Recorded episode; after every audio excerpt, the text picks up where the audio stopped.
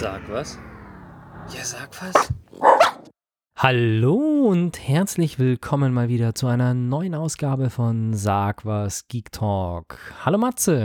Servus Peppi, Ausgabe 162. Ohne zu spicken habe ich es gewusst. So ist es. Wir Genau. kommen langsam in die, nein, wir sind schon mitten in den ersten 100, gell? Ja, wir bewegen uns auf die 200 zu. Ja. Mit festen das, Schritten. Schon krass eigentlich. Ja, Können nicht viele äh, Podcaster, glaube ich, sagen. Ja dafür gibt es andere, die über 1000 haben. Ja gut, die machen ja aber nichts anderes. Wir haben noch andere Jobs nebenbei. So ist es. Ja, herzlich So willkommen äh, zum Aus, zur neuen Ausgabe von Sag was Geek Talk im Livestream heute früher. Für Radio München-Hörer alles ganz normal wie gehabt. Download kommt auch die nächsten Tage. Genau. Donnerstagabend und Samstagabend auf Radio München und wann immer ihr wollt im Download. Wenn ihr das downloaden wollt, dann vielleicht sollten wir das auch mal sagen, wie das geht. Schaut mal vorbei, wo auch immer ihr Podcasts findet, iTunes oder sonst wo und sucht mal nach Sag was. Da findet ihr uns nämlich auch. Und damit würde ich sagen, Steigen wir ins erste Thema ein. Und Irgendwie, zwar, ja. jetzt kommt ein, was denn? ich äh, habe hier so mit, jetzt gehen die Kapitelmarken. Was soll's. Sehr gut. Es ist ein spannender Herbst, wie jedes Jahr. Das heißt, der Sommer, der wirklich brillant ja dieses war, dieses Jahr vom April bis eigentlich August, kann man sagen, haben wir Sommer gehabt. Und jetzt wird es so ein bisschen herbstlich, was auch völlig okay ist. Und jedes Jahr, Ende des Sommers, kommt einmal die Gamescom und dann kommt auch noch die internationale Funkausstellung, die IFA. Jetzt dann nächste Woche oder übernächste Woche ist ein Apple-Event. Und ich war für euch auf der IFA in Berlin wie letztes Jahr und habe mir das Neueste an Heimelektronik reingezogen, was es gibt. Es gibt ja alles. Es gibt ähm, hauptsächlich Fernseher, kann man sagen, oder Fernsehtechnik, ähm, Rundfunktechnik, Lautsprecher, Kopfhörer, aber auch Stereoanlagen. Ähm, es gab Segways, was für dich interessant ist. Amazon war vor Ort mit Amazon Alexa, mit Google, war mit Google Assistant vor Ort, die sie versuchen zu etablieren. Ich habe mich mir mal so ein Roundup gemacht und versuche mal mitzugeben, was so die Trends eigentlich sind. Also die Branche ist mal wieder den Content-Produzenten voraus. Heißt, sie versuchen uns jetzt schon mit 8K-Fernsehern das Geld aus der Tasche zu ziehen. Und da dachte ich, ich meine, ich bin auch Early Adopter, aber dachte mir, ja Jungs, jetzt macht mal langsam. Also ähm, Irgendwann Samsung- reicht's auch, gell? ja, aber es geht, es, die Maschinerie muss laufen. Also Südkorea, Korea und Japan waren groß vertreten und Samsung prescht. Letztes Jahr war ja, glaube ich, äh, Sharp mit dem 8K-Display die ersten und dieses Jahr hat Samsung schon ein marktreifes 8K-Display in ihren QLEDs vorgestellt. Die kommen im Oktober auf den Markt. Im Oktober geht also quasi die, der Verkauf im Handel, also bei Mediamarkt und Saturn, schon mit den 8K QLEDs vor Ort. Dann LG hat einen 88 Zoll OLED ähm, 8K-Display gezeigt und Sharp schon die zweite Generation 8K-Displays. Das heißt, die waren auch schon bis 80 Zoll waren die Diagonalen von, fünf, Völlig von Banane. 60 bis 80 Zoll. Und da kommt es auch schon. Die Frage ist, welchen Content gucke ich denn überhaupt auf dem 8K-Fernseher? Und lustig fand ich oder lustig bedenklich, LG hat Standbilder gezeigt. Toll, Standbilder. Wow. Also die haben zwar super ausgesehen, also Fotos und äh, schöne aber- 3D-Renderings, die alle in 8K waren, sicher. Aber ich habe mir dann gedacht, Leute, ich gucke mir keine 8K-Standbilder an. Das mache ich zwar sicher mal über Medienserver, wenn ich meine Bilder angucke, aber da fällt mir ein, wir haben ja noch eine recht gute Kamera, aber selbst die hat nicht mal 8K-Auflösung bei Bildern. Ne? 6000 mal 4000 sind die Bilder, oder? Sind 24 Megapixel keine 8K? Nee. Wow. Dann haben die Fernseher jetzt unterdessen die Kameras überholt. Die waren ja normalerweise immer weit, weit, weit mal. davor. Jetzt warte mal. Also das müssten ja 8K-Auflösung. Das sind Ich hätte jetzt gedacht, dass die Kameras da weit drüber liegen, weil Nee, das 4K glaub ich ist ja. Also sind 7680 mal 4300 Pixel. Und jetzt warte mal, Sony Alpha. So, Entschuldigung, dass ich jetzt so nebenbei sowas. Ähm, ja, ja, aber das ist jetzt eine Sache, die uns selber auch gerade auffällt, weil bisher war es tatsächlich immer so, dass die Kameras, die, die als HD gekommen ist, da war halt dieses HD-Videoformat, war halt bei weitem schlechter aufgelöst, als die damaligen Kamerasensoren an Standbildern gemacht haben. ja. Und bei 4K ist es auch so, dass das, was ihr an 4K aus einer Kamera rausfilmt, quasi weit, weit, weit schlechter ist als das, was die Kamera an Fotos macht. Aber durch das, dass das Ganze ja quasi fast exponentiell wächst, weil Ja. eine Verbreiterung oder eine Steigerung der Auflösung in der Breite auch gleichzeitig eine Auflösung in der Höhe oder die Auflösung in der Höhe steigert. Dadurch springt es dann immer relativ schnell. Es stimmt tatsächlich. Also, wie ich es gesagt habe, die Bilder in der 3 zu 2 Auflösung haben 6000 mal 4000 Pixel. Und Was weniger ein ist als 7000 mal. 7680 mal 4320. Das heißt, selbst die Bilder aus unserer 25, 24,8 Megapixel, glaube ich, sind Kamera sind niedriger aufgelöst als das Bild, was diese Fernseher darstellen kann. Das ist halt schon krass, wenn ich mir das jetzt gerade nochmal vor Augen führe. Genau. Matze und ich haben übrigens die gleiche Kamera, nicht Ja. eine Kamera zusammen. Nee, wir haben selber uns als Kamera. Genau. Genau. Ähm, ähm, das ist so das Ding. Und natürlich hat sich da auch äh, Samsung hat sich Gedanken gemacht, warum, was machen wir, wenn wir keine 8K-Filme im Moment haben. NHK, das japanische Nationalfernsehen, produziert schon teilweise in 8K. Auch die Olympischen Spiele 2020 müssten die sein in Tokio. Die werden in 8K produziert. Ob sie dann ausgestrahlt werden, ist was anderes, weil du musst auch das Signal zum Endkunden bekommen und da ist im Moment jede Internetleitung, jeder jeder. Satellit krass überfordert, denke ich mal. Und auch du brauchst ein neues Medium eigentlich dafür. Und Samsung hat einen neuen Prozessor entwickelt, den Quantum mh, 8K-Prozessor, der quasi 4K-Inhalte mit künstlicher Intelligenz äh, im Hintergrund auf 8K hochrechnen kann. Ich kann es nicht beurteilen, wie das Hochrechnen funktioniert. Da bei Samsung in der Halle gab es tatsächlich 8K-Inhalte bewegt zu sehen. Das waren also Filme, die wurden produziert. Die fand ich ziemlich beeindruckend, muss ich sagen. Die haben ziemlich gut ausgesehen. Also die waren natives 8K. Die haben echt gut ausgesehen. Das war wahnsinnig brillant von den Farben und von der Schärfe. Was ich bei Sharp gesehen habe in 8K fand ich nicht so toll. Das waren gefilmte Aufnahmen von Wäldern von NHK eben, vom japanischen Nationalfilm. Die fand ich ein bisschen flau. Da wurde allerdings in Testberichten, die ich gelesen habe, die fanden die alle wahnsinnig toll. Ich fand die nicht toll. Jetzt ist natürlich die Frage, was für eine Größe von Fernseher sollte man bei 8K überhaupt haben? Weil also der 40 Zoll Fernseher, den du jetzt mit 4K zu Hause hast, den durch einen 8K Fernseher zu ersetzen, ist die Frage, ob du da noch Also man sagt ja so, rausholst. 4K macht so ab 55 Zoll wirklich so Sinn und 8K würde ich sagen 70 Zoll sollte man dann schon haben. Aber der Trend, es gibt Marktstudien, die letzte Woche veröffentlicht wurden, geht eh dazu, dass die, die Großdisplay-Produktion immer mehr gefragt ist. Das heißt, die Kunden werden in Zukunft immer größere Displays kaufen, weil sie auch Ja. immer größer werden und auch die Technologien besser werden. Ja, ich habe gestern Abend festgestellt, dass mein Fernseher auch 55 Zoll hat. Ja, Ich hätte jetzt getippt, dass ein 50 Zoller ist, aber es ist tatsächlich ein 55er. Äh, ja, weil ich die Software geupdatet habe, habe ich dir ja vorher erzählt. Ja. Da habe ich dann nochmal die Serien, äh, die Artikelnummer angeschaut. Ja. Was mir aufgefallen ist bloß in den letzten Tagen ist, das ist wahrscheinlich IFA bedingt, ist, dass ich habe mich vor, ich habe letztes Jahr am Black, Fl Black Friday habe ich ja meinen neuen 4K Fernseher gekauft. Ja, Und ich habe mich damals sehr gefreut darüber, dass ich den so günstig erwischt habe. Und jetzt aktuell, wenn ich so Mediamarkt oder Saturn-Prospekte aufmache oder sowas, dann sind da unter anderem auch schon 55 Zoller dabei, die deutlich unter dem Preis von meinem liegen, obwohl meiner schon günstig war. Also du kriegst jetzt teilweise 50 Zoll 4K für 500 Euro. Das Die Preise sind krass gefallen. Aber knackig, du was musst da auch in letzter Zeit unterscheiden kommt. zwischen der Qualität des Panels, zwischen der Technik, die drinsteckt. Es heißt jetzt nicht 4K ist 4K, sondern es gibt Nee, verschiedene Technologien. Und ja, es ist, das ist, der Preisverfall ist da und deswegen müssen 8K-Displays auf den Markt kommen, damit man auch wieder, also die 8K-Displays von Samsung gehen jetzt bei 5000 Euro los, bis zu 14.000, glaube ich, hoch. Ähm, LG hat überhaupt keinen Preis genannt für einen 88 Zoll OLED. Da bin ich mir sicher, dass der mindestens 12.000, 15.000 Euro kostet. OLED ist einfach teuer. Was aber spannend war, es ist die neue Micro-LED-Technik, die sie vorgestellt haben. Die haben sie auf der CES schon äh, vorgestellt. The Wall heißt das Konzept von Samsung. Heißt, man hat einzelne Platten, Kacheln, die man aneinander rein kann und die haben LED-Pixel und zwar normalerweise ist LED so, dass du einzelne Pixel hast und die werden von hinten beleuchtet mit einer durchgehenden Fläche, was dazu führt, wenn du schwarz hast, ist der Pixel quasi leer. Er ist aber leicht gräulich, das heißt, du hast nie ein richtiges Schwarz. Was OLED anders macht, OLED hat einen selbstleuchtenden Pixel und wenn der schwarz darstellen soll, ist der Pixel aus, du hast ein tiefes Schwarz. Micro-LED macht das gleiche, das heißt, jeder einzelne Pixel ist für sich beleuchtet und leuchtet, deswegen auch ziemlich hell und tolle Farben und kann auch ausgestellt werden. Äh, Und das ist die neue Konkurrenztechnik von OLED. Ähm, LG hat es gezeigt in einem Raum, in dem man nicht fotografieren durfte, mit einer krassen Diagonale von dreieinhalb Meter. Also es hat krass ausgesehen. Es war wirklich von der Leuchtkraft her, von den Dreieinhalb Farben. Meter sind 120 Zoll, oder? Ein, ein Zoll sind 2,54 Zentimeter. Das heißt, das ist schon, ja. Und 120, dürften 120 Zoll sein. Also, Also ich 100 habe es auf dreieinhalb zwei Meter geschätzt, kann auch 50er. noch größer sein. Ich habe was von 173 Zoll auch gelesen. ja, ich weiß nicht, ob es stimmt. Wow. Ähm, Samsung hat The Wall gezeigt, das sie auf der CES in Las Vegas gezeigt haben, auch eine Micro-LED-Technik. da hat man allerdings meiner Meinung nach die Kacheln gesehen, wo die aneinandergesetzt sind. Das fand ich nicht so berauschend.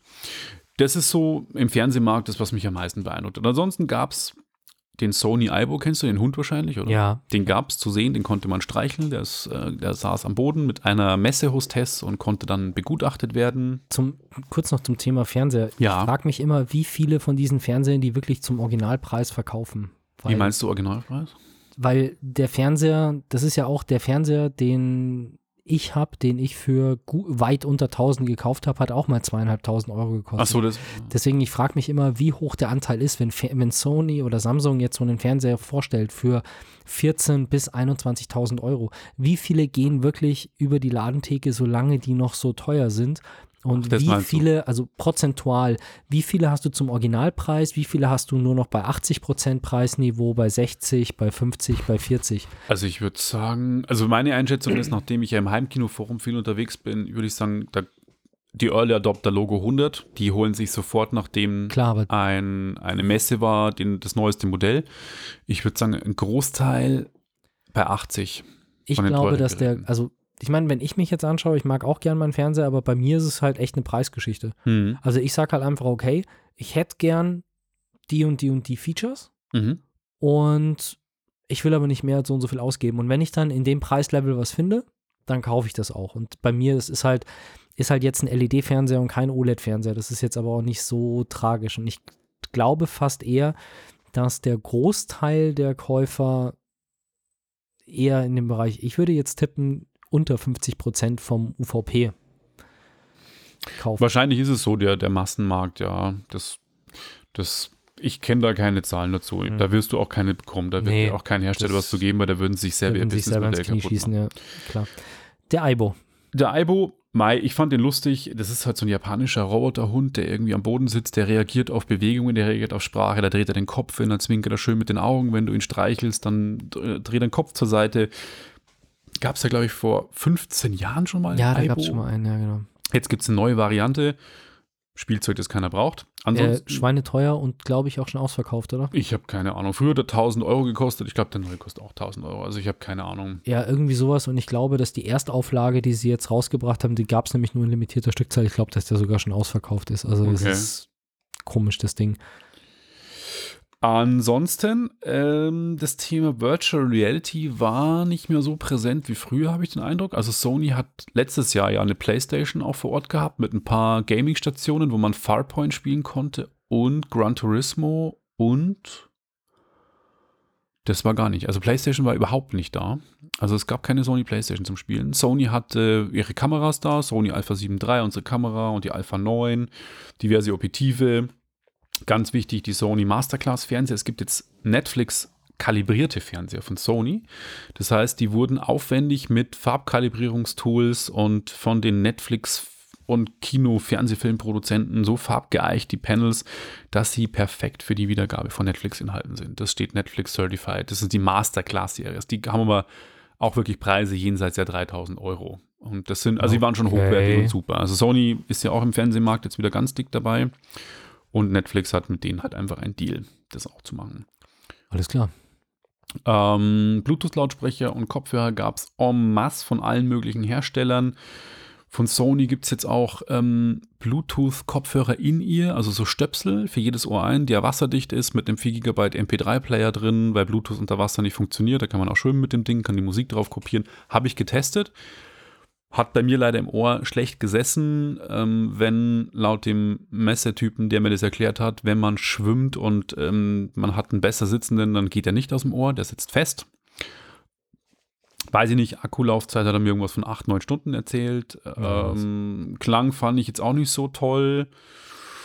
Es gibt einen Attention Mode, das heißt, man klickt drauf und muss die Kopfhörer nicht auf dem Ohr machen, dass man die Umgebungsgeräusche hört. Das ist vielleicht ein bisschen spannend gewesen. Ansonsten, wie schon eingangs erwähnt, Sprachassistenten. Also es gibt eine Startup-Area auf der IFA, die nennt sich Next. Dort findet man die skurrilsten Firmen von aus Hongkong hatten Stand, dann Polen hatten Stand, also wo quasi polnische Firmen sich zusammentun, kleine Startups, die haben dann so einen Area-Bereich, wo sie dann ihre Produkte vorstellen. Es gab von Google, also Android hatte so einen Bereich, wo Android quasi Sachen, die mit Android entwickelt worden sind, es gab dann 3D-Drucker-Bereich, dann gab es irgendwie eine Erkennungs-, eine KI-Erkennung, wenn du was gemalt hast. Also das war eine Kamera, du musstest, es wurde den Begriff gegeben wie Regenschirm, dann musst du einen Regenschirm malen. Und die Kamera hat dir dann gesagt, ob das ein Regenschirm ist oder nicht. Und wenn es was anderes war, hat er versucht mit KI zu sagen, das ist jetzt kein Regenschirm, sondern das ist ein Kaktus oder so. Achso, nicht so Montagsmaler, du malst was und die KI muss es erkennen, sondern. Sie hätte es erkennen sollen, wenn sie es aber nicht erkannt hat, dann hätte sie es quasi erraten sollen, was es ist, hat mehr schlecht als recht funktioniert. Fand Oh, ich. Also da habe ich mir gedacht, da muss echt noch ein bisschen äh, Artificial Intelligence dahinter. Oder du kannst nicht zeichnen. Äh, ja, das kann natürlich auch sein, was auch stimmt. Ansonsten, Amazon hatte auch in der Startup Area einen Bereich, wo sie gesagt haben, hey, Entwickler, kommt zu uns, entwickelt bitte was und macht Alexa rein und unterstützt die Leute da, glaube ich, ziemlich krass, damit sie halt auch den Markt irgendwie abgrasen können. Drohnen gab es en masse. DJI war mit Mavic Pro 2, glaube ich, heißt die, oder Pro Es gibt die 2. Mavic 2 Pro und Mavic 2 Zoom. Es gibt Ja. jetzt zwei Modelle mit unterschiedlichen Kameras. denen waren sie auf jeden Fall am Start.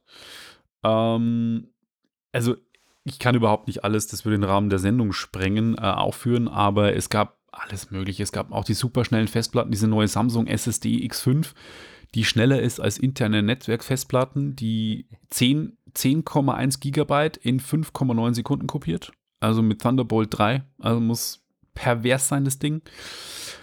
Ist ja meine schon so krass. die Ja, das ist deine. SSDs, aber die, externe. muss, die kostet auch dementsprechend, die glaube ich, Ja. nur 600 Aber Euro. dieses Ding ist schon, ja, wie soll ich sagen, so, dass ich live 4K-Videos drauf rendern kann. Also insofern Mhm. ist es, die Dinger sind echt gut von Samsung. Samsung hat natürlich ihre ganzen S9 und Note 9s vorgestellt. Die konnte man alle antesten und ausprobieren. Neben diversen Waschmaschinen und äh, Küchenequipment und intelligenten Herden. Da habe ich die absurdesten Sachen, und zwar einen Kleideraufwärter. Das ist ein Schrank. Der ist so groß wie ein Kühlschrank. Da ist eine Glasscheibe drin, damit du reinschauen kannst. Und dann hängst du da dein Hemd rein oder deine Bluse, die nicht gewaschen werden darf. Und dann ist da feuchter Dampf drin und dann wackelt das Ding die ganze Zeit hin und her drin und dann wird da quasi die feuchte Luft irgendwie aufgenommen und dann wird die Kleidung aufgewertet. Ach So so, ich dachte jetzt Gramm. dieser Wasch, dieser Waschroboter, den es da gibt, wo du die Mhm. Sachen einfach nur reinschmeißt und der reinigt sie und legt sie zusammen. Aber das funktioniert ja auch noch nicht so ganz. Übrigens, diese In-Ear True Wireless Ja. Headphones, also diese komplett ohne Kabeldinger, die gibt es jetzt momentan von, glaube ich, jedem Hersteller. Okay. Also die schmeißen sie alle. Wo ich hinschaue, finde ich irgendwelche Angebote von den Dingern. Also ich glaube, Bose hat jetzt welche, Sennheiser hat welche, Sony hat welche, alle. Ich habe ja noch die von Samsung und boah, wie soll ich sagen, so richtig vom Hocker gehauen haben die mich nicht. Ich habe wieder meine Bluetooth-Bügel-Kopfhörer. Okay. Spannend fand ich einen Stand, da hatte ich im Vorfeld schon ein Video gesehen. Und zwar, jetzt muss ich kurz mal heißen, wie das heißt. Das nennt sich Hypervision. Das sind Ventilatoren, auf die, die rotieren so schnell und auf die wird dann per Projektion ein Bild projiziert. Und das ganze Bild wird wahnsinnig plastisch. Das soll für Werbung und für Werbedisplays eingesetzt, nichts für zu Hause, wo ich sage, ich schaue mir jetzt den neuesten Netflix-Kinofilm da drauf an. Aber äh, das ist echt faszinierend, dass man, ähm, das hatten manche Händler oder manche Aussteller auch äh, sich für sich als Werbung eingesetzt, dass sie Rotoren, rotierende Ventilatoren an der Wand hatten und dann wurde da drauf irgendwie ein Werbelogo präsentiert. Ähm, Toshiba zum Beispiel hatte das an ihrem Stand. Und Hypervision eben, die haben das schon vor ein paar Monaten auf der CES vorgestellt und jetzt haben sie es nochmal intensiver verbessert. Und das fand ich ziemlich faszinierend, diese Technik, weil es wahnsinnig plastik-holographisch fast gewirkt hat, obwohl es 2D war. Wird das von außen drauf projiziert mit einem Beamer oder Und genau das das habe ich Ding nicht gefunden. Ich habe keine Ah, okay. Ahnung, wie es funktioniert. Es konnte mir Okay. irgendwie im Stand leider keiner erklären, weil keiner verfügbar war. super? Ich hatte dann auch nicht mehr genug Zeit. Ja, die hätten ein paar mehr Leute, glaube ich, da gebraucht. Weil sowas lässt sich ja theoretisch auch mit LEDs auf dem Ventilator lösen. In Billo kriegst du sowas, also jetzt mal ganz im Ernst, Mhm. dieses Prinzip kriegst du für 2,99 Euro bei jedem Saturn und Mediamarkt. Ja, ich, So ich habe das nicht gesehen, so. USB-Ventilatoren, die halt dann irgendwelche Schriftzüge drüber laufen lassen Ja, können. das sah schon ein bisschen besser aus. Ja, aber wenn du das, ich sage ja bloß vom Prinzip her, das sind LEDs, die in diesem Ventilatorblatt drin sind. Und wenn du das jetzt mit vielen großen, guten LEDs machst, kannst du da auch Videos drauf darstellen wahrscheinlich. Ja, es kommt halt wahrscheinlich auf die Frequenz drauf an, wie du das, äh, wie schnell das halt rotiert. Äh, Im Großen und Ganzen muss ich sagen, IFA ist eine krasse Consumermesse, ist äh, schon spannend, was da alles kommt, aber jedes Jahr muss ich mir das jetzt, glaube ich, nicht geben. Also ich habe es letztes Jahr gesehen, ich habe es dieses Jahr gesehen, was, was es gibt. Die Revolution habe ich wirklich nicht gesehen. Ich glaube, ich lasse nächstes Jahr mal aus und warte dann, was in zwei Jahren vielleicht am Start ist, weil man muss es nicht jedes Jahr sich irgendwie geben.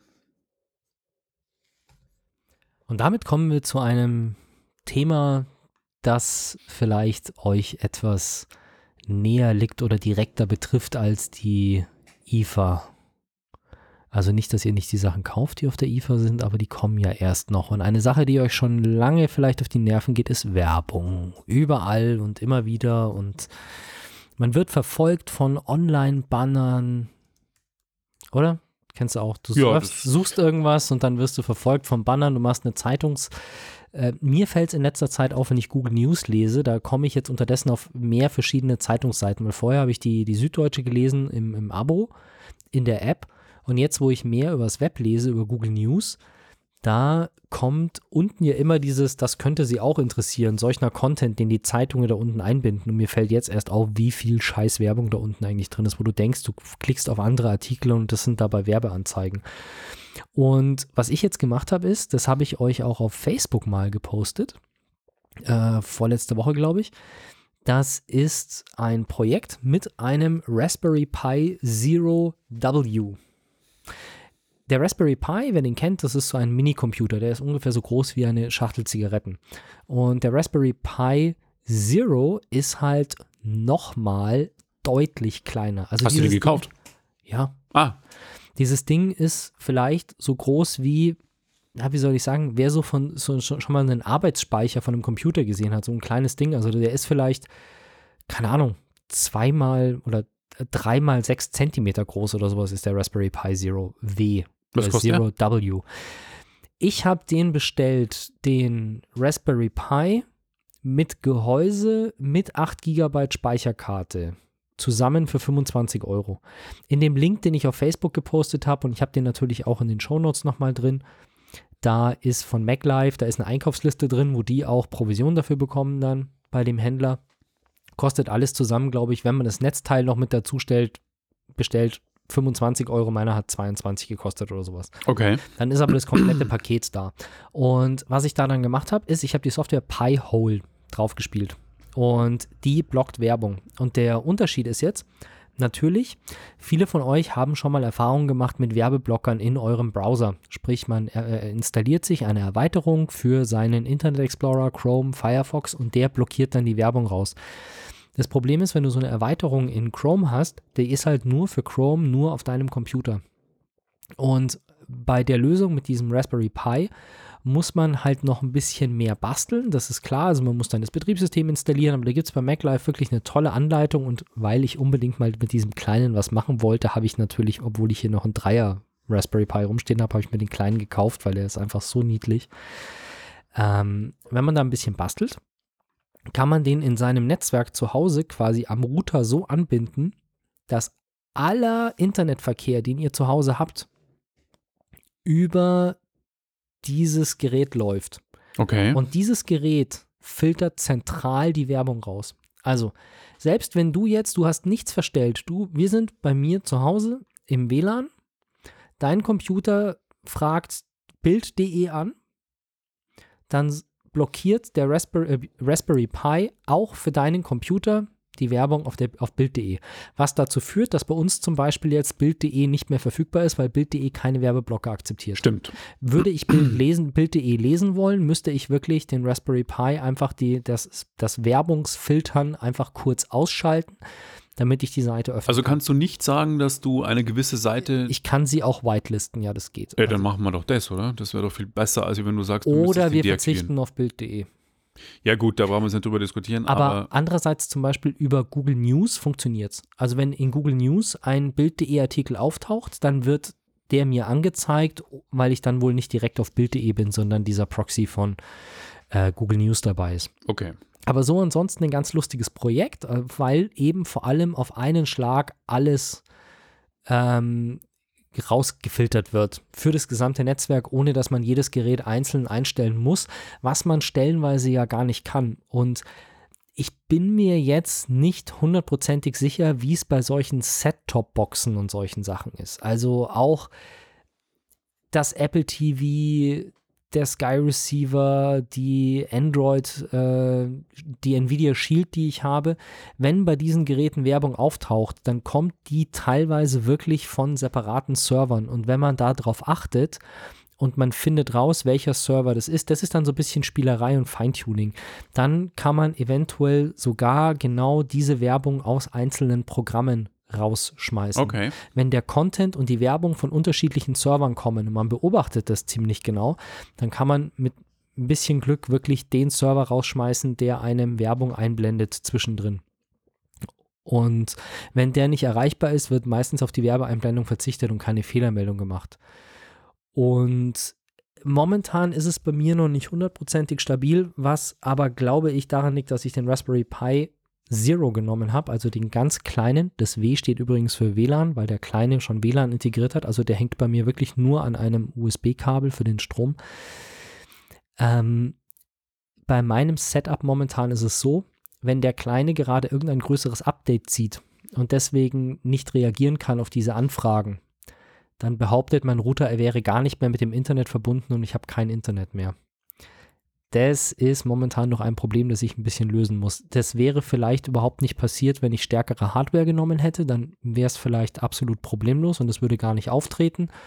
So muss ich mal noch ein bisschen gucken. Ich bin noch ein bisschen am Optimieren und hin und her schieben, aber an sich finde ich das Ganze schon sehr, sehr sympathisch, weil ich finde es immer faszinierend, wenn du einfach mal nur so ein Netzwerk beobachtest und guckst da mal drauf, wie viel da passiert. Ihr geht ja normalerweise davon aus, wenn ihr zu Hause seid, Ihr legt euer Handy auf den Tisch, der Fernseher ist aus und ihr macht einfach nichts am Computer, dass dann noch keine Internetverbindung stattfindet. Aber es ist Wahnsinn, wie viele verschiedene Server da angefunkt werden und angefragt werden, weil das Handy sich irgendwie wieder updatet oder irgendwo irgendeine App im Hintergrund wieder irgendeinen Server abfragt und so. Es ist echt abgefahren. Und sowas sieht man mit dem Ding halt auch ganz gut. Deswegen, wer mal ein bisschen basteln will und ein bisschen Erfahrung machen will oder Erfahrung sammeln will mit Raspberry Pi und solchen Projekten, ich finde, es ist ein Projekt, das für Anfänger, wie auch ich einer bin, absolut geeignet ist.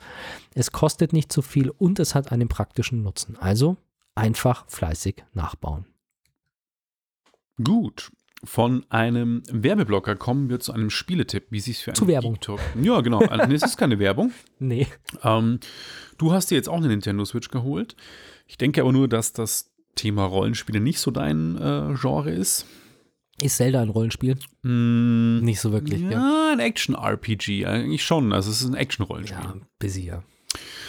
Ähm, das ist aber so ein klassisches Rollenspiel. Es geht um Octopath Traveler. Ein typisches JRPG, also ein Japanese Role-Playing Game, wie man sie so schon kennt von früher, ein Final Fantasy zum Beispiel oder ein Chrono Trigger oder ein Dragon Quest.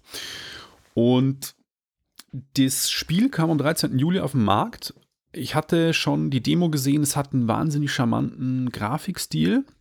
Und ich habe mich dann immer gefragt, warum ist das mit Unreal Engine 4 gemacht? Unreal Engine ist eine Grafik-Engine, die super hochwertig ist, die alle möglichen Lichteffekte und Explosionen und äh, die Grafik so geil rendern kann. Und das Spiel sieht aus wie ein klassisches 2D-Rollenspiel. Das heißt, man hat so kleine Pixel-Charaktere und die laufen durch eine pixelige Welt, aber die Welt ist tatsächlich aus 3D aufgebaut, hat auch schöne Effekte im Hintergrund. Das heißt, es gibt mal Wasserfälle, es gibt Spiegelungen, Sonnenlicht etc. Also wirklich total schön gemacht.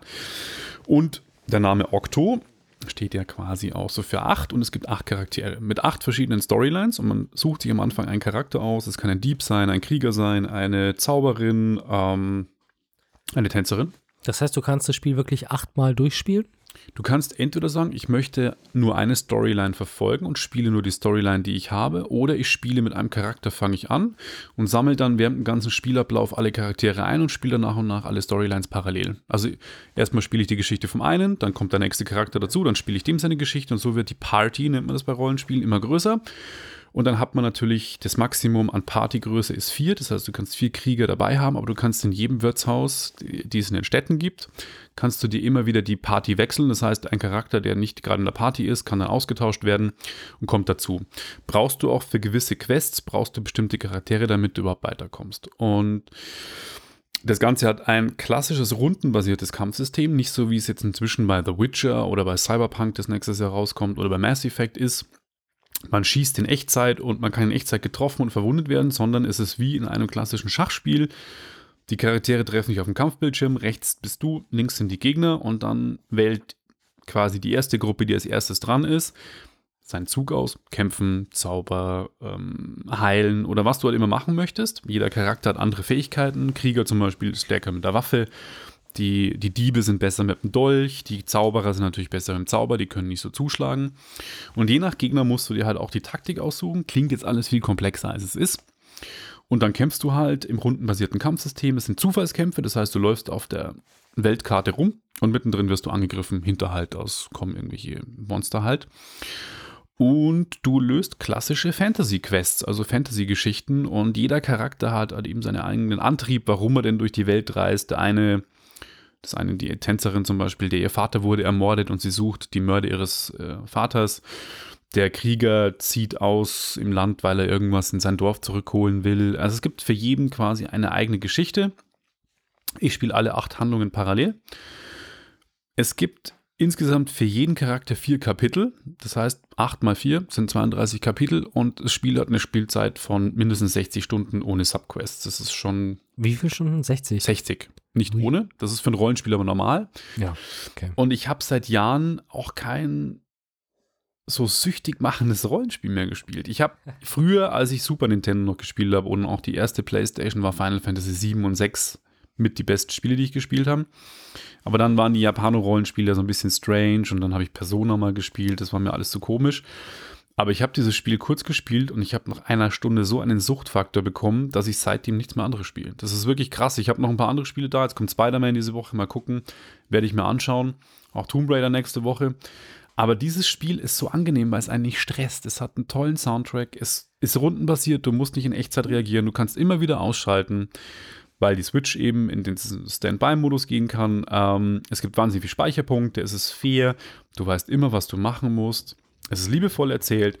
Deswegen kann ich jedem, der wirklich auf Rollenspiele steht und sich einigermaßen damit anfreunden kann, schaut in dieses Spiel rein. Es hat traumhafte Wertungen auch bekommen. Es ist meins, eines der meistverkauftesten Switch-Games überhaupt. Und es war sogar Ende August, nee, Ende Juli, Entschuldigung, ausverkauft. Es gab, du konntest das Spiel nicht mehr kaufen was der Hersteller wahrscheinlich auch nicht gerechnet hat. Es wird in Deutschland von Nintendo vertrieben. Ähm, und in Japan ist es von Square Enix. Es ist faszinierend, weil keiner, glaube ich, mit dem Erfolg gerechnet hätte. Und ich freue mich jetzt schon auf Teil 2, weil das Spiel für mich jetzt schon eins der Spiele des Jahres ist. Ja. Okay. Also Square Enix ist ja ein Studio, von dem ich auch manche Spiele ganz gern spiele. Also zum Beispiel Just Cause. Ist ja auch von Square Enix.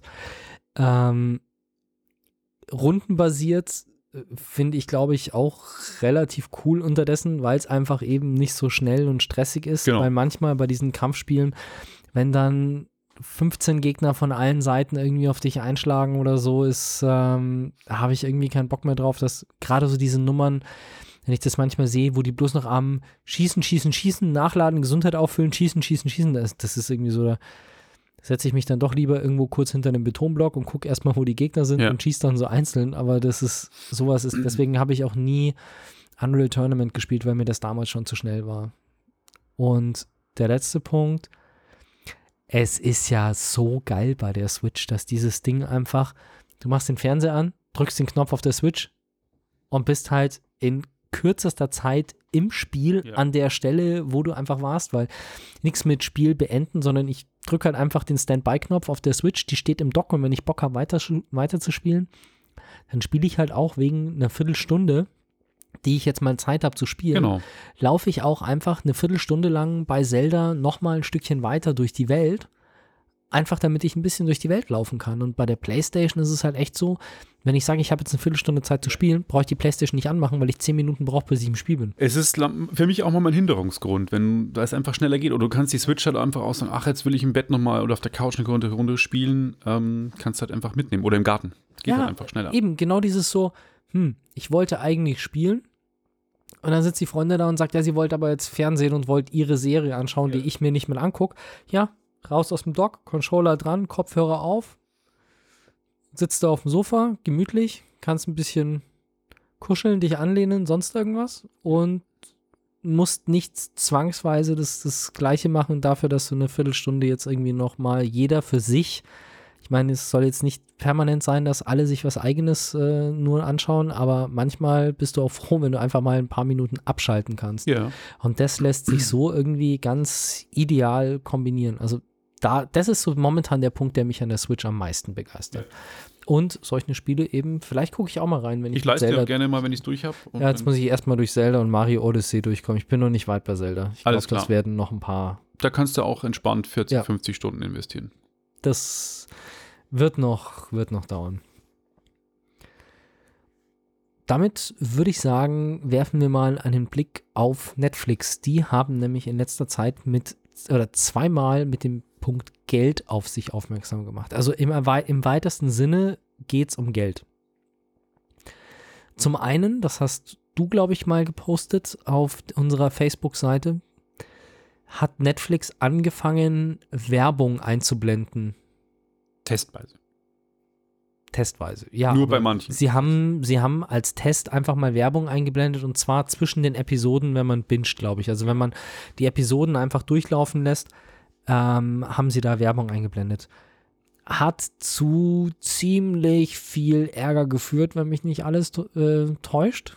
Also sie haben das, den Test, glaube ich, relativ schnell wieder eingestellt, weil die Leute sich tierisch drüber aufgeregt haben. Ja, das macht ja Netflix öfters mal. Das hatten sie vor kurzem auch mit den Erhöhungen der Abo-Preisen. Also sie schauen ja immer mal.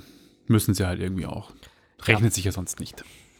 das, ja, wie soll ich sagen, also ich, es wird mich echt ankotzen, wenn Netflix jetzt auch noch, also ja, ja, Amazon blendet ja stellenweise so Trailer für eigene Produktionen ein vor den Hat der Netflix auch gemacht. Das waren ja auch eigene Shows. Das waren ja keine Werbungen wie Snickers, sondern es waren ja so, Werbungen okay. für eigene Shows. Schau dir, wenn dir jetzt gerade binge du, ähm, keine Ahnung, Tote Mädchen lügen nicht, dann könnte dich auch noch interessieren, was weiß ich. Ja, gut. Also, also wenn auf Netflix irgendwie Fremdwerbung laufen würde, wäre ich auch echt angepisst. Ich glaube, es wäre, muss ich leider dazu sagen, immer noch so günstig und äh, gut, dass ich mir das gefallen lassen würde und deswegen nicht aus Prinzip kündigen würde, aber anpissen würde es mich trotzdem. Und dann, ohne da jetzt zu sehr ins Detail zu gehen, aber für Apple-Kunden, die über das Apple-Gerät abonnieren, also für Mobilgeräte, die über iOS abonniert haben, das ist ab jetzt nicht mehr möglich. Also man konnte wohl das Netflix-Abo als In-App-Kauf in der Netflix-App auf iPhone und iPad bestellen.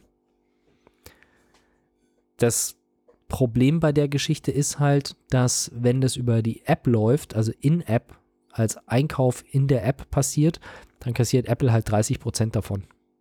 Genau, das wollen sie halt nicht mehr. Verständlich. Genau, ja, du, durchaus. Aber es äh, geht beides irgendwie so in Richtung Gewinnoptimierung, sage ich jetzt mal so ein bisschen. Logisch, Gar das nicht sind mal- Investoren dahinter. Die Ja. buttern da seit Jahren Milliarden, also wirklich Milliarden rein für Content-Produktion. Allein im neuen Jahr sind es Fiscal Year 19, also Geschäftsjahr 19, sind es 12 bis 15 Milliarden Dollar für Content-Produktion. Das, das ist mehr als die deutschen TV-Sender zusammen ausgeben. Das sind nämlich 8 Milliarden Euro. Und da muss man sich mal, das Geld muss sich rechnen. Und klar, die sind super. Die sind mit 110 Millionen Kunden, glaube ich, jetzt auch echt gut dabei.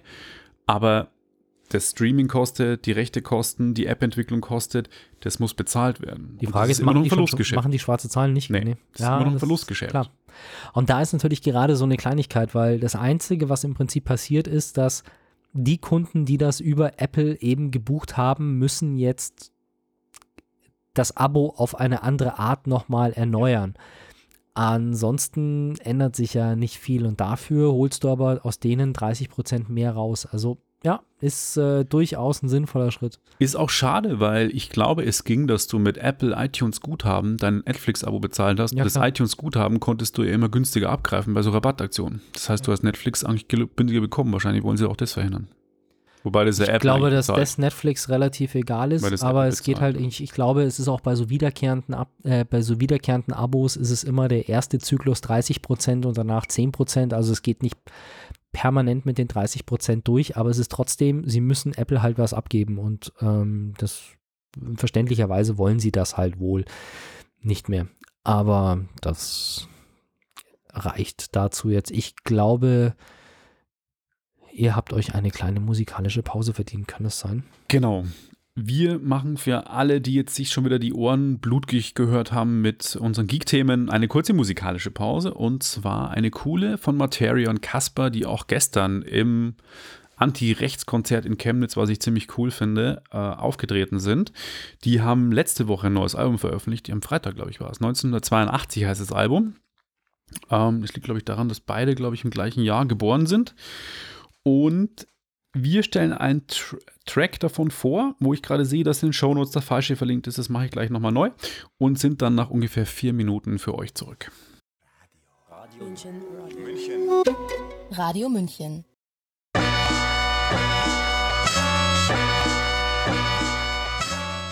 Da sind wir wieder für euch. Genau, mit dem neuesten Album von Materia und Casper 1982. Letzten Freitag am 31.08. kam es raus. Wir haben Champion Sound gehört. Ich finde es ein solides Album, was ich bis jetzt gehört habe. Ich habe es noch nicht ganz durchgehört. Aber nicht die Revolution, was man bei den beiden erwarten könnte. Aber sie sind coole Typen, weil sie sind gestern gegen rechts in Chemnitz aufgetreten.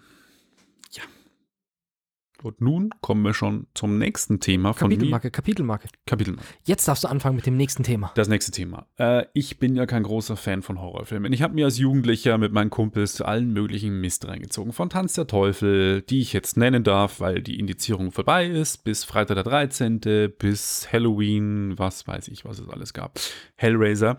Alles reingezogen. Mir 13 Ghosts und Ghost Chip. Das waren so meine beiden. Die waren aber relativ lame im Vergleich zu denen, die ich gerade genannt habe, weil die waren ja alle auf dem Index. Die waren dann schon wirklich hart. Also das Blätterzeug halt, was mehr Blut und Gedärme und Innereien als Handlung. Und äh, ja, deswegen Horrorfilme sind mir auch zu krass, was unheimlich, gebe ich zu, und Brutalität betrifft, finde ich nicht mehr so toll. Äh, aber ich habe die letzten zwei Jahre zwei Horrorfilme oder drei eigentlich die Chance gegeben. Das war Alien Covenant, weil ich Alien-Fan bin, war gut. Es, das Remake, war auch gut. Und der neueste. Ach, Alien Covenant zählt schon als Horrorfilm. So Sci-Fi-Horrorfilme. Sci-Fi-Horror, okay. Sci-Fi-Horror. Ah. Und A Quiet Place ist ein neuer Geheimtipp-Horrorfilm. Der kam am 6. April an meinem Geburtstag in die Kinos und ist Regie von John Krasinski, den man, wenn man Serien guckt auf Amazon, gerade kennt von Jack Ryan. Jack Ryan, Hauptdarsteller, ist John Krasinski. Der hat auch Regie gemacht. Das ist der Hauptdarsteller. Der Hauptdarsteller aus A Quiet Place, Regisseur gleichzeitig von A Quiet Place und der Hauptdarsteller aus Jack Ryan.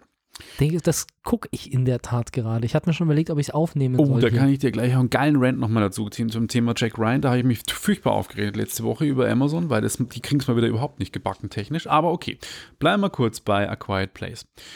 Äh, John Krasinski hat diesen Film gedreht. In den Hauptrollen noch äh, Emily Blunt, die kennt man auch aus, jetzt Moment mal, was für Filme waren das noch? Ist eine britisch-englische Schauspielerin, 83 geboren. Kennt die vom Namen her zumindest? Äh, ja, die ist wirklich nicht so unbekannt. Ähm, die hat Google auch. Google schnell. Girl on the Train zum Beispiel hat sie mitgespielt. Diese Verfilmung, diese Literaturverfilmung. The Huntsman and the Ice Queen hat sie mitgespielt. Sicario, den ersten Teil. In the Woods, Edge of Tomorrow mit Tom Cruise. Von Sicario kenne ich sie ja, genau. Dann Looper mit Bruce Willis hat sie mitgespielt. Die Muppets hat sie mitgespielt. Lachsfischen im Jemen, Der Plan. Ähm, Wolfman, also wirklich schon, muss ich sagen, eine. Das ist ein gewisses Line-Up, ja. Also Gute- Google listet gute hier mal Filmografie. 35 Filme. Und jetzt spielt sie eben auch in A Quiet Place mit. Ich erzähle nur ganz kurz, um nicht zu viel zu spoilern. Quiet Place spielt in 2020, glaube ich, also einer nicht so fernen Zukunft. Und der Film beginnt, dass die Familie ist wie so ein bisschen Walking Dead-mäßig, Endzeit-apokalyptisch. Die versuchen, einen, eine Tankstelle, sich Nahrung zu besorgen. Und dann ist der Junge von denen, die haben so ein kleines Kind, so ein vierjähriger Junge, der findet dann so ein Spielzeug und das macht Geräusche. Und dann, die reden die ganze Zeit nicht. Ich frage mich schon die ganze Zeit, warum reden die nicht? Tatsächlich, die Tochter ist stumm, aber in dem Film geht es darum, dass auf der Erde Wesen leben, die auf Geräusche reagieren. Und sobald ein Geräusch zu laut ist, kommen die und bringen dich um. Das sind ganz fiese Nett. Viecher. Eine Mischung aus einem Alien, einem Zombie und sonst irgendwas mit so übermäßig groß, lange, schlachsige Beine.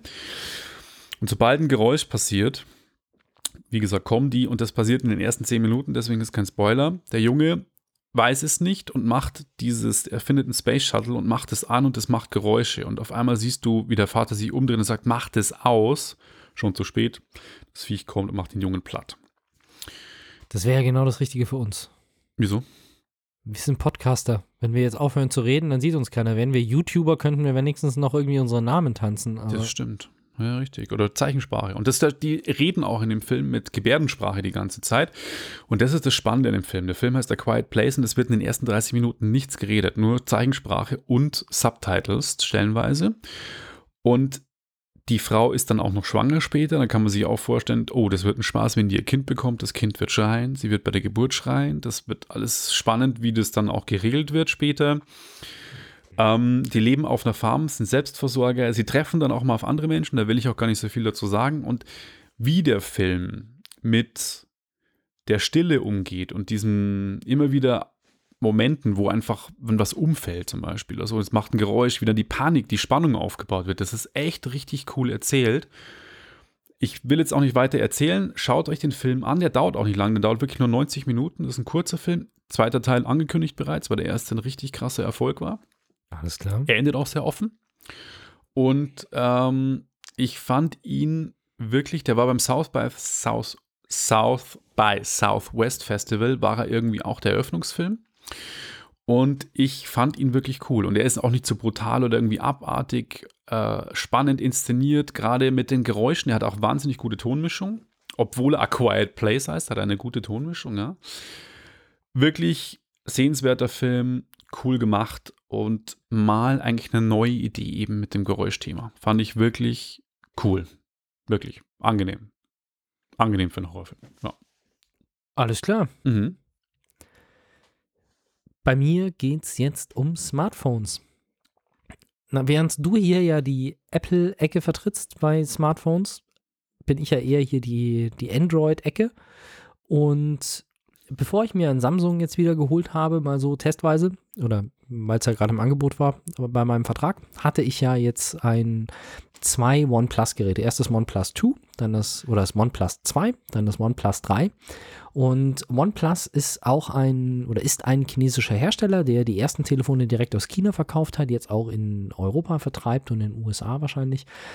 Und die sind unterdessen bei der Modellvariante 6, OnePlus 6 und hatten da so zwar ein paar Zwischenmodelle und ursprünglich sind die mal an den Start gegangen als Flagship-Killer. Das heißt, die haben Telefone auf den Markt gebracht, die leistungsmäßig sehr nah an, soweit man Android- und Apple-Geräte vergleichen kann, relativ nah immer an das iPhone rangekommen sind, wobei da die Software auch immer noch eine Rolle spielt. Aber um jetzt mal rein im Android-Universum zu bleiben, das waren Telefone, die wirklich sehr, sehr stark an die großen High-Performance-Geräte von Samsung zum Beispiel rangekommen sind. Also als ich damals mir das OnePlus 3 überlegt habe oder angeschaut habe, da waren die meisten Testberichte wirklich so aufgebaut, dass sie das OnePlus 3 gegen das Samsung Galaxy S7 getestet haben, was damals das Flaggschiff, also das Premium-Phone war.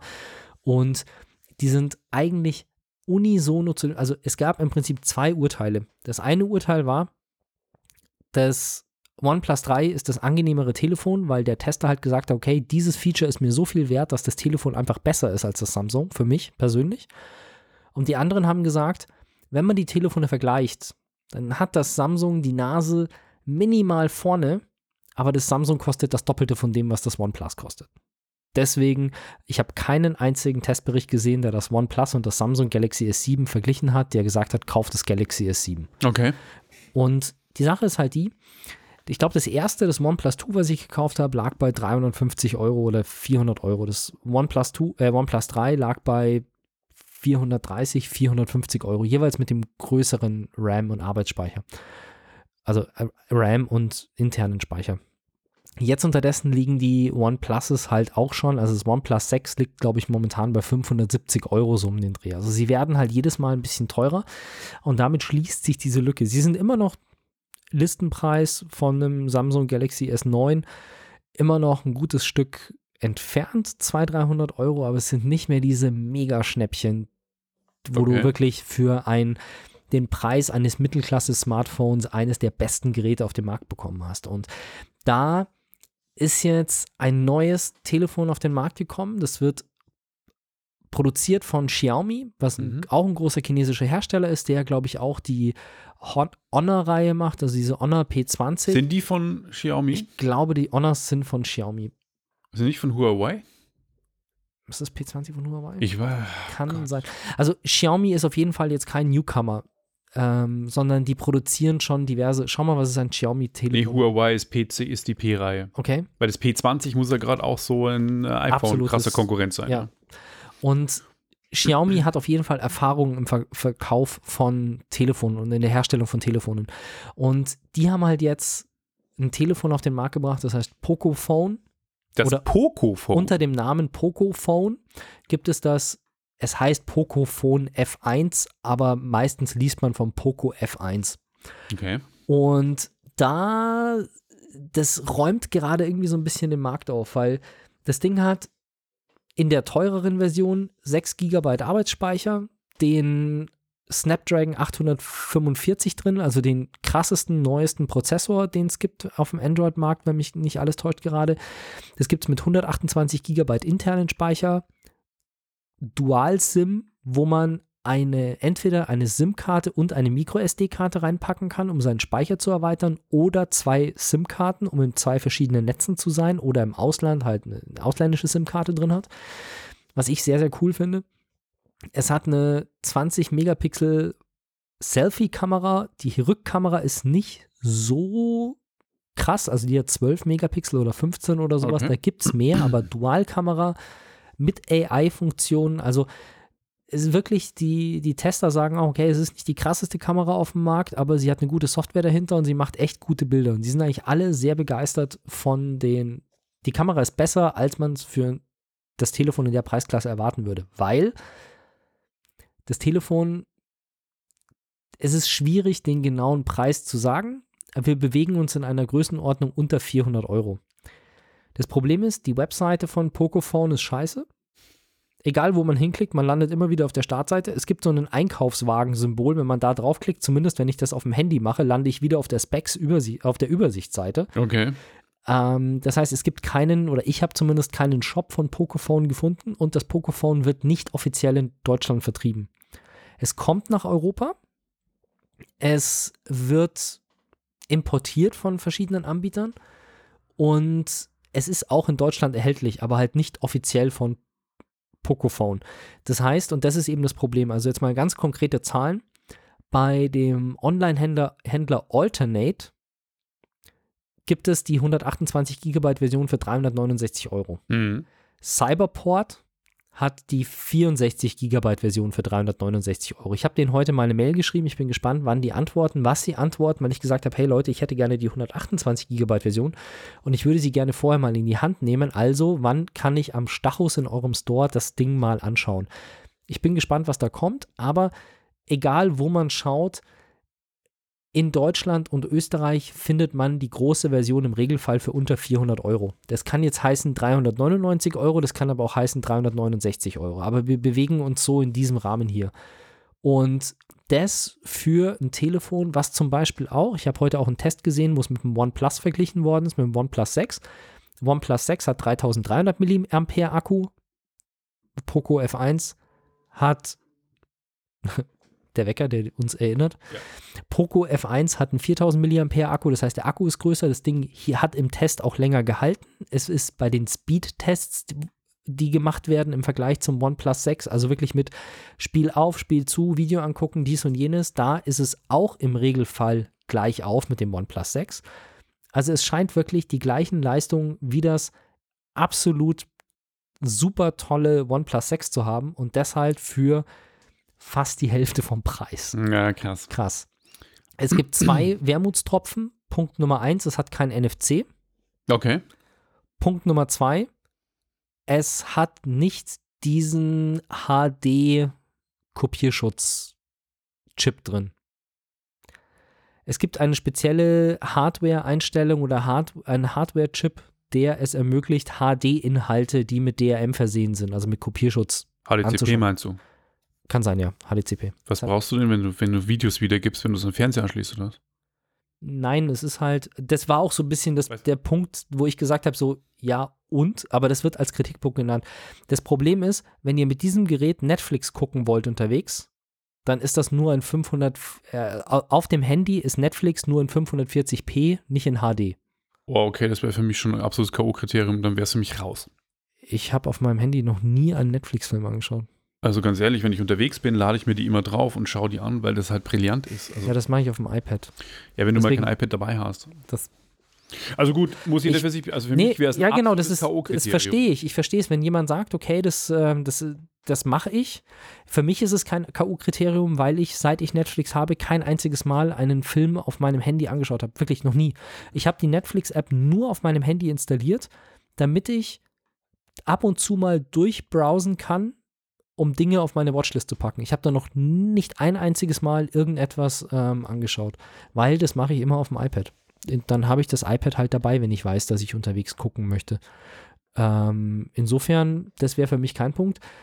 NFC ist so eine Sache, die iPhones haben NFC drin, aber wirklich viel anfangen kann man damit bisher auch nicht, wenn mich nicht alles täuscht, weil es von Apple, Apple, genau, was in Deutschland nicht funktioniert.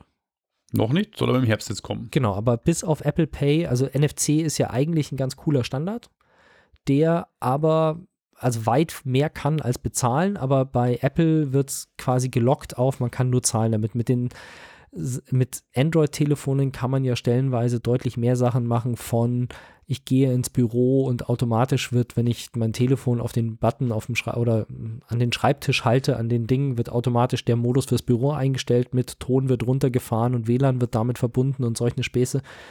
Ich nutze mehrfach täglich NFC, allerdings nicht im Handy, weil das Problem ist, dass die Serien oder dass diese NFC-Chip-Nummer bei mir rotiert im Handy, was die meisten machen.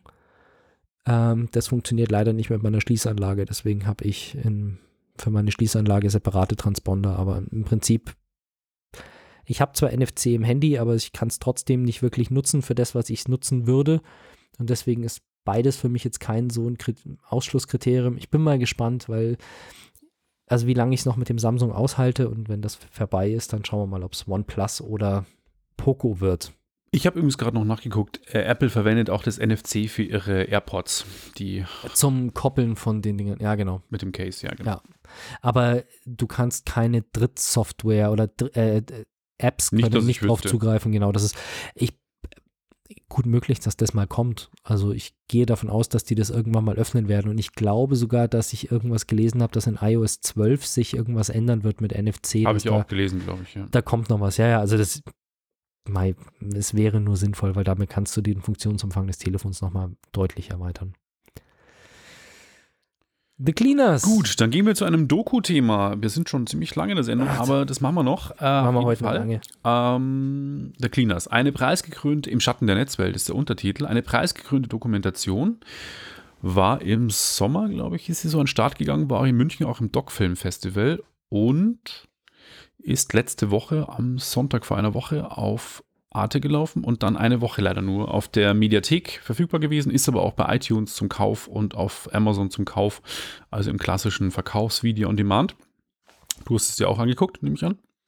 Ja, weil es jetzt gerade wieder eine Mediathek ist und du hast es mir Ist es gerade wieder, oder was? Nee, war. hast Ich habe es dir geschrieben, genau. Genau, du hast mir letzte Woche geschickt, dass es wieder in der Mediathek ist und dann habe ich mir das gleich zwei, drei Tage später angeschaut, ja. Genau. Ist von ähm, der Produktionsfirma Gebrüder Beetz, glaube ich, heißen die. Geht um das Thema der Content-Moderatoren, die so im Geheimen im Hintergrund arbeiten, sind auf den Philippinen. Quasi die Leute, wenn ihr auf Facebook ein Bild meldet, die Leute checken das dann. Genau. Die checken Facebook hauptsächlich, darum geht's, aber auch andere Social-Media-Plattformen. Und es geht eben darum, die Dokumentation spricht mit den Leuten. Die hatten wirklich Kontakt zu Moderatoren, die zum Teil ausgestiegen sind nach der Doku und auch wirklich sichtbar im Bild waren oder auch welche, die nicht erkannt werden wollten, die noch weitermachen. Aber die haben auf jeden Fall den Insider-Informationen gegeben und ihr Herz ausgeschüttet und gesagt, wie es wirklich ist zu arbeiten.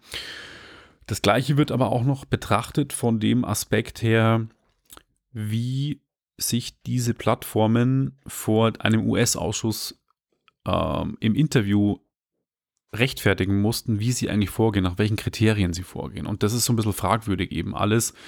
Was wird denn jetzt wirklich gefiltert? Warum wird es gefiltert? Nach welchen Richtlinien? Und da gibt es natürlich diverse Punkte, die beleuchtet werden, wie eine Donald Trump-Karikatur, wo ein Inhalt gezeigt wird, Donald Trump, der halt ja schwierig ist.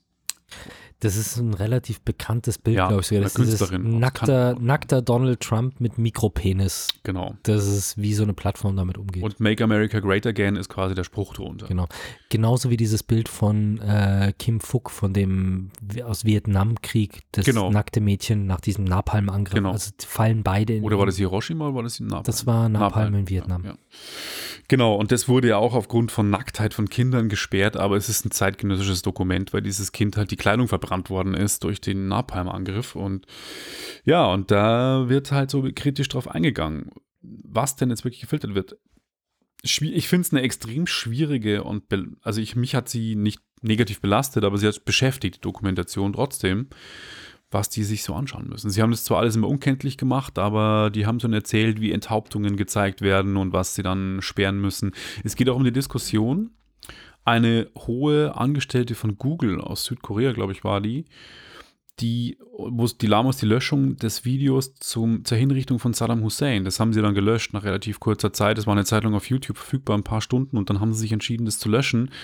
Und sie sind sich heute nicht klar, war es Gutes zu löschen oder nicht, äh, dieses Video. Und Ja. Doku war auf jeden Fall sehenswert, zeigt aber so wirklich auch, wie fragwürdig ist, dass man die Macht in die Hände von Facebook, im Hintergrund natürlich diesen outgesourcten Firmen, die quasi keine Facebook-Mitarbeiter sind, aber sie werden von einer outgesourcten Firma angestellt, die Facebook bezahlt, dass die entscheiden können, was darfst du sehen und was nicht. Ja, also ich, ich weiß gar nicht, ob du das gesagt hattest oder ob ich das gelesen hatte darüber, dass die so belastend ist, auch für die Zuschauer, fand ich jetzt gar nicht, weil man hat einfach nichts gesehen. Ich beneide die Leute nicht, die da arbeiten, weil die sehen wirklich den, das, den, einfach, man kann es nicht anders sagen, die sehen die krankste oder kränkeste Scheiße, die es auf dieser Welt gibt. Das kriegen Ja. die Leute zu sehen und zwar den ganzen Tag. Also du sitzt wirklich, wenn du in diesem Bereich bist, und da hatten sie ja, glaube ich, einen, den sie da genannt hatten, der sitzt halt acht oder zehn Stunden am Tag da Mhm. und guckt sich Videos an, wo jemand gefilmt hat, wie ein anderer einem Typen mit dem mit einem Messer den Kopf abschneidet. Mit einem stumpfen Messer. Ja, genau, weil der hat noch als einen haben sie interviewt, der ein Bild beurteilen sollte und der hat dann angefangen, der Content-Moderator, drüber zu philosophieren, ob das jetzt ein kleines stumpfes oder ein großes scharfes Messer war, mit dem dieser Leiche der Kopf abgeschnitten worden ist, weil er einfach aus seiner Erfahrung schon so viel gesehen hatte, wie das abläuft. Krank und ganz im Ernst, ähm, Enthauptungsvideos sind also somit wie soll ich sagen, es gibt wenig Dinge, wo ich den, wo ich wirklich das Video ausmache und aufhöre. Und das gehört definitiv dazu. Ja. Also das ist wirklich ein Punkt, wo, wo ich dann auch sage, okay Leute, also sorry, aber das, das, ich will es nicht sehen, ich kann es nicht sehen, ich weiß nicht, was es mit mir macht. Also ich kann mir wirklich viel Scheiß anschauen, aber da hört es auf. Und es gibt ja auch da den einen oder anderen, der eben aussteigt oder sonst irgendwas. Es ist einfach ein krasser Job. Und was ich noch viel schlimmer finde, ist einfach die Tatsache, dass wir diese Menschen überhaupt brauchen. Also Ja. dass es wirklich ernsthaft Leute gibt, die solche Massen von diesem Zeug hochladen, dass es tausende von Mitarbeitern gibt, die damit beschäftigt sind, den ganzen Tag das Zeug rauszufiltern, rausfiltern zu müssen. Das finde ich ja schon mal krass. Also ich meine, Mhm. gut, dass Facebook mit dem Thema Nacktheit ein Problem hat, okay, das ist Facebooks Problem, aber da sind ja auch wirklich einfach krasse Sachen drauf, die auf der Plattform oder die einfach nicht dokumentiert hätten werden sollen oder gar nicht erst passieren hätten sollen. Und das Mhm. ist irgendwie schon, schon ein bisschen Banane. Und in diesem Kongress-Hearing, das du da angesprochen hast, ist es halt echt geil, vor allem wie sie sich auch, die Szenen sind teilweise wirklich so, wo du merkst, dass der, der als erstes gefragt wird, ist halt einfach am Arsch. Ja. Also, hallo Facebook, wie viele Mitarbeiter haben Sie denn, die dafür Ja. zuständig sind? Naja, so 150 Festangestellte. Aha, bei Google, wie schaut es bei Ihnen aus? Oh, ja, also bei uns, wir haben da schon auch Mitarbeiter, aber na, das sind schon mehr. Das sind schon mindestens so 500 oder sowas. Nee, Und es gibt noch mehr Tausende. oder Tausende. Ja. Und Twitter bei Ihnen, naja, das ist eigentlich quasi so indirekt, ist das eigentlich fast das ganze Unternehmen, das in irgendeiner Form damit Ja. betraut ist. Und dann wieder zurück. Facebook meinen Sie nicht, dass es bei Ihnen ein bisschen wenig ja, ist? hab ich mir auch gedacht, So der arme Kerl, der kriegt's immer fett ab. Der Ja. kriegt's echt immer fett ab. voll für den Arsch. Ja, gut. Was soll's. Es ist auf jeden Fall eine interessante Doku. Also wenn man die irgendwo sieht ähm, oder irgendwo die Möglichkeit hat, reinzuschauen, schaut es euch an. Es, Ich habe mir aber fast noch ein bisschen mehr erwartet. Sie war gut, aber ich hätte mir noch ein bisschen mehr erwartet. ich auch. Es war halt viel Doku und in, ja, Interviews, es, es geht, man, man fühlt mit mit den Leuten, das definitiv, aber es ist jetzt nicht so das, sagen wir es mal so, der, weiß ich nicht, man hätte das deutlich, es ist vielleicht auch gut, dass sie es nicht gemacht haben. Man hätte es deutlich reißerischer und krasser einfach aufziehen können, dieses Thema, glaube ich. Sie, sie gehen mehr auf die Psychologie und die, auf die Psychologie ein und die Leiden dieser Content-Moderatoren und Was? auf der anderen Seite auf die Absurdität, die da dahinter steckt, von Seiten von Google und Facebook, dieses Whitewashing, wir tun ja was, dafür können wir dann auch nichts mehr dafür, so in der Richtung. Ja, es, sie ist recht bodenständig, ohne zu reißerisch zu sein, aber es ist ein interessantes Thema, das eigentlich alle angeht. Also kann man sich anschauen. Oder? Und zu guter Letzt habe ich noch zwei kleine Gerüchte, die wir relativ schnell abhandeln können. Das erste ist Apple und das Thema Augmented Reality. Darüber haben wir ja schon das ein oder andere Mal gesprochen. Es gibt Gerüchte, dass Apple an einem Augmented Reality Produkt, vielleicht an einer Brille oder sowas, arbeitet. Und naja, jetzt hat Apple mal wieder eine Firma gekauft, die sich komischerweise ausschließlich mit dem Thema AR beschäftigt. Auf Presseanfragen ähm, kommt dann natürlich, wir können weder irgendetwas bestätigen noch dementieren und es ist völlig normal, dass Apple regelmäßig irgendwelche kleinen Firmen kauft, also das bedeutet nichts. Was soll's? Wir werden sehen. Der Tipp ist ja, glaube ich, immer noch bis 2020 wird Apple da ein Produkt rausbringen, also in zwei Jahren wissen wir mehr. Genau. Und das zweite Gerücht betrifft Nintendo, weil Gerüchte äh, momentan durch das Netz schwirren, dass schon nächstes Jahr die zweite Generation der Switch kommen soll. Tut mir leid, dieses Gerücht glaube ich nicht. Die, die Switch läuft Mit so Full gut. HD, äh, mit, mit 4K, 4K. und ähm, Das glaube ich tatsächlich nicht, weil einfach die Switch verkauft sich wie geschnitten Brot. Nintendo wäre blöd, eine fertig entwickelte Hardware mit einer Nutzerschaft, die noch nicht mal nicht mal eineinhalb Jahre auf dem Markt ist, oder jetzt sind es genau eineinhalb Jahre, das würden sie nicht machen. Wenn sie nicht gut laufen würde, okay, aber selbst die Wii U war länger auf dem Markt, also das glaube ich nicht. ähm, interessanterweise auch, wenn man es immer so an den Preisen, Preisen absehen kann. Also zum Beispiel, ich meine, gut, das ist jetzt nicht der, der Hauspreis, aber beim Saturn kriegst du jetzt momentan, wenn du einen bestimmten Fernseher kaufst, kriegst du eine Playstation dazu geschenkt. Also zu einem 600 Euro. Wenn man was im Fernseher? Ja, und der Ja. Fernseher lag aber irgendwie so bei 600, 800 Euro und wenn du den kaufst, kriegst du eine PlayStation 4 Slim dazu geschenkt. Ähm, also bei der PlayStation gibt es halt immer mal wieder ordentliche Angebote. Nintendo Switch wirklich so. Burner-Angebote gibt es, glaube ich, nicht. Also der so, Selten. ich habe meine ein paar Euro billiger bekommen, als äh, der, der, glaube ich, so der Marktdurchschnitt in Deutschland ist, aber so wirklich irgendwie mal für unter 200 Euro gibt es das Ding, glaube ich, nicht. Sie war ja Gab's noch auch nie. äh, monatelang eigentlich so wirklich ausverkauft ein bisschen. Ja. Also die war schwer zu kriegen. Das war bei den anderen Konsolen. Also gut, PlayStation 4 war am Anfang auch schwer, aber da hat sich das trotzdem relativ gut entspannt. Aber bei Nintendo gibt es immer mal wieder Lieferschwierigkeiten. Naja, in einem Jahr wissen wir mehr. Also, bleibt dran, wir berichten. Und damit verabschieden wir uns aus einer etwas längeren Episode. Danken euch für die Aufmerksamkeit. Genau. Und bis zum nächsten Mal in zwei Wochen. Wenn euch das nun gefallen hat, dann liked uns auf facebook.com slash sagwaspodcast und abonniert uns auf iTunes oder im Podcatcher eures Vertrauens. Alle Infos zur Show, den Themen und alle Folgen gibt es auch auf www.sag-was.com. Fragen, Anregungen und Feedback nehmen wir gerne über Facebook oder als Kommentar auf der Website entgegen. Und wenn ihr gerade Zeit habt, dann bewertet uns doch bei der Podcast-Plattform, auf der ihr uns gefunden habt.